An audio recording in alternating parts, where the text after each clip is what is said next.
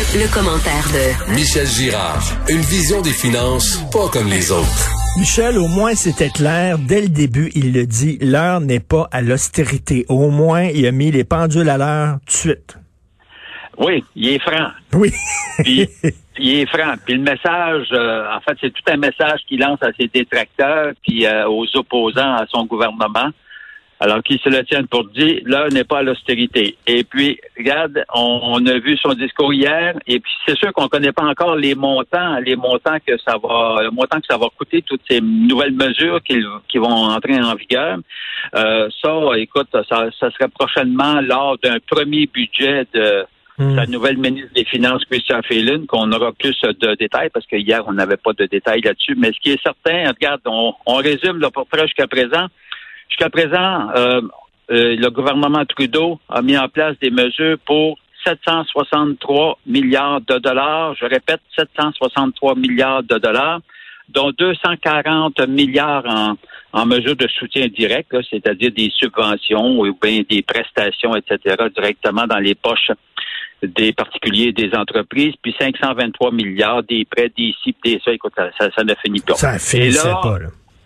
Euh, c'est ça. Puis là, on ce qui est clair jusqu'à présent, le, déficit euh, minimum qui a été prévu lors de la mise à jour euh, lors de la mise à jour de juillet dernier, c'est 343 milliards. Moi, je te dis qu'avec les nouvelles mesures qu'on, même si on n'a pas les, les coûts, là, on va sûrement atteindre un trou de 400 milliards de dollars. Écoute, c'est démentiel. C'est incroyable. Puis ça l'affecte pas. Non, non, mais c'est ça qui est extraordinaire. Alors, il imprime de l'argent. Euh, c'est comme s'il y avait une imprimante à côté, puis il y allait, il imprimait des dollars, il photocopiait.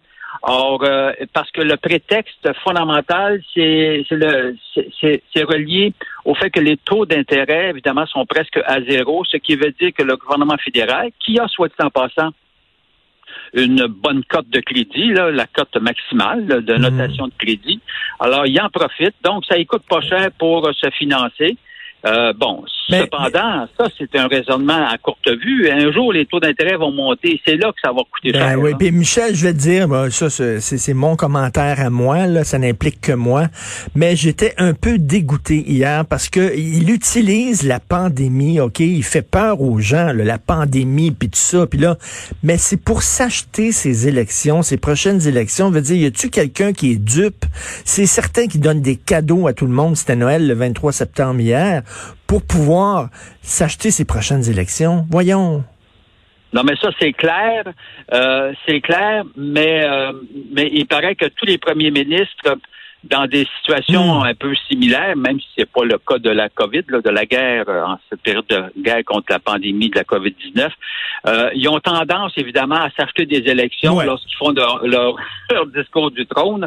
Or, et, et puis, regarde, c'est d'ailleurs on l'a vu, tu as juste savoir la réaction de tous ces opposants politiques. C'est sûr qu'ils ont tous, ils ont tous vu qu'il y avait là un message électoral. Puis c'est vrai que c'est un message électoral. C'est vrai qu'il est en campagne électorale c'est une partie de son programme. Et puis, puis imagine-toi, là, ça, c'est juste une partie. Imagine-toi quand il va y avoir les élections, ce qu'il va nous annoncer. Ça ne finit plus. c'est une montagne. Non, non, non, c'est une montagne. Il imprime, tu te dis, il imprime de l'argent. Maintenant, c'est sûr qu'il y a beaucoup de mesures, parce que, regarde, on va se le dire aussi, une réalité, c'est qu'il y a beaucoup d'éclopés, hein à la suite de cette fichue euh, mhm. pandémie euh, de la COVID-19. Il y a énormément d'entreprises, tu sais, quand on fait référence à ce qui à l'industrie du voyage, du tourisme, l'industrie de, de, de l'industrie culturelle. Écoute, on le sait bien là, comment on connaît ça un peu, là, comment, c'est lourdement touché. Alors, euh, donc, c'est énorme les, les, conséquences de cette COVID-19. Mais, Michel, moi, ce qui me fait peur, c'est que tout ça, c'est tout ce qu'on fait actuellement, c'est en attendant le vaccin, OK, qui va nous sauver. Mais le vaccin, Michel, ça peut arriver dans trois ans, mettons là. Si ça arrive dans trois ans, le vaccin, on peut-tu comme, on peut-tu continuer à dépenser comme ça tout le temps pendant trois ans pour aider tout le monde? Ça n'a ben, pas le maudit bon sens. C'est ben c'est ça. Là, alors là, il regarde, là, on, on il y va dans ces mesures, il y va de six mois en six mois, parce que là, les mesures qu'il a annoncées hier, dont on ne connaît pas les coûts, mais qu'on connaîtra bientôt, c'est toujours pour une période de six mois, par exemple. Il prolonge la, fameuse subvention salariale d'urgence jusqu'à l'été prochain. Bon, évidemment, là, on se croise les doigts pour que la fichue de pandémie va être terminée, rendue à ce moment-là, puis qu'on aura trouvé le, le, le, vaccin. Mais c'est pas juste trouver un vaccin. Encore faut-il que ce soit un vaccin efficace, ce qui, ce qui, ce qui est Eh pas oui. évident. Puis en plus, de- puis en plus de ça, imagine-toi là. Le problème, la course au vaccin, toi. Là, il a beau nous dire, Trudeau, euh, hier, il a beau nous dire, écoutez, que on a déjà fait nos démarches, on a déjà réservé des injections, etc. Écoute bien, là. Quand ils vont l'avoir trouvé, le fameux vaccin, là, as-tu pensé que des, un grand pays comme les, les Américains, qu'est-ce qu'ils vont faire, toi? Et, ouais, Ils risquent pas de, ben, ils risquent pas de mettre là, surtout si c'est une compagnie américaine qui le trouve, et- hein? Ils le donneront pas. Ils le donneront pas gratuitement. Puis y a-tu des dépenses qui étaient annoncées hier qui sont récurrentes? Qui Ben, vont retirer- ben, ben, qui vont qui, qui vont revenir. Euh, Ouais. Non, ça là-dessus, il s'est pas lancé. Faut dire qu'on n'a pas, comme je te dis, le problème qu'on a. Moi, je pensais qu'on était pour être plus précis euh, Ouais. hier dans le discours du trône. Malheureusement, ça c'est ma déception.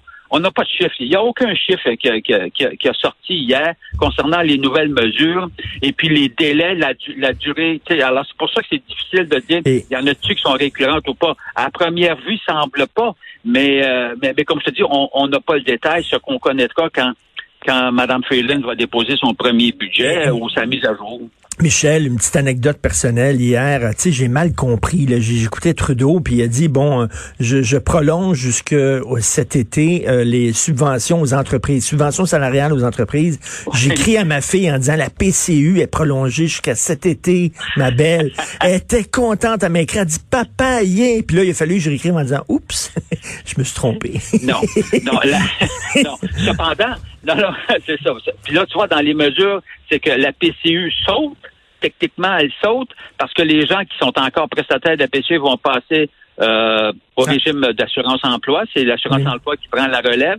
Puis, mais pour ceux, par contre, puis ça, c'est une bonne mesure. Par contre, ça, il faut dire, il fait quand même des bons coups, là. Ben oui. Or, on paye, mais il fait des bons coups.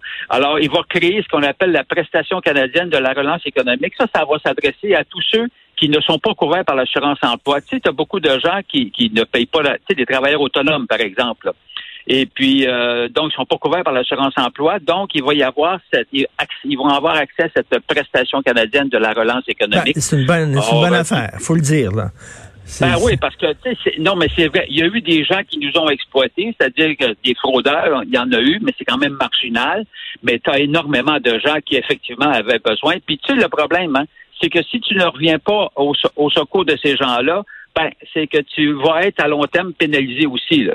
Oui, tout à fait. Écoute, Michel, je veux euh, souligner que tu as un balado, Mêlez-vous de vos affaires, qui est disponible en primeur les vendredis dans la bibliothèque balado de l'application du site euh, Cube Radio, qui est diffusé ici sur les ondes de Cube Radio les samedis à 9h, ainsi qu'en rediffusion les dimanches à 17h. Mais si vous l'avez raté, vous allez dans balado, Mêlez-vous de vos affaires Michel Gérard. Il y a personne qui explique l'économie de façon aussi claire que lui. Merci, Michel. Euh, merci, salut. Avec Merci. Yves Daou. oui, avec Yves. Daou, bien sûr, certain. Merci beaucoup, bonne journée.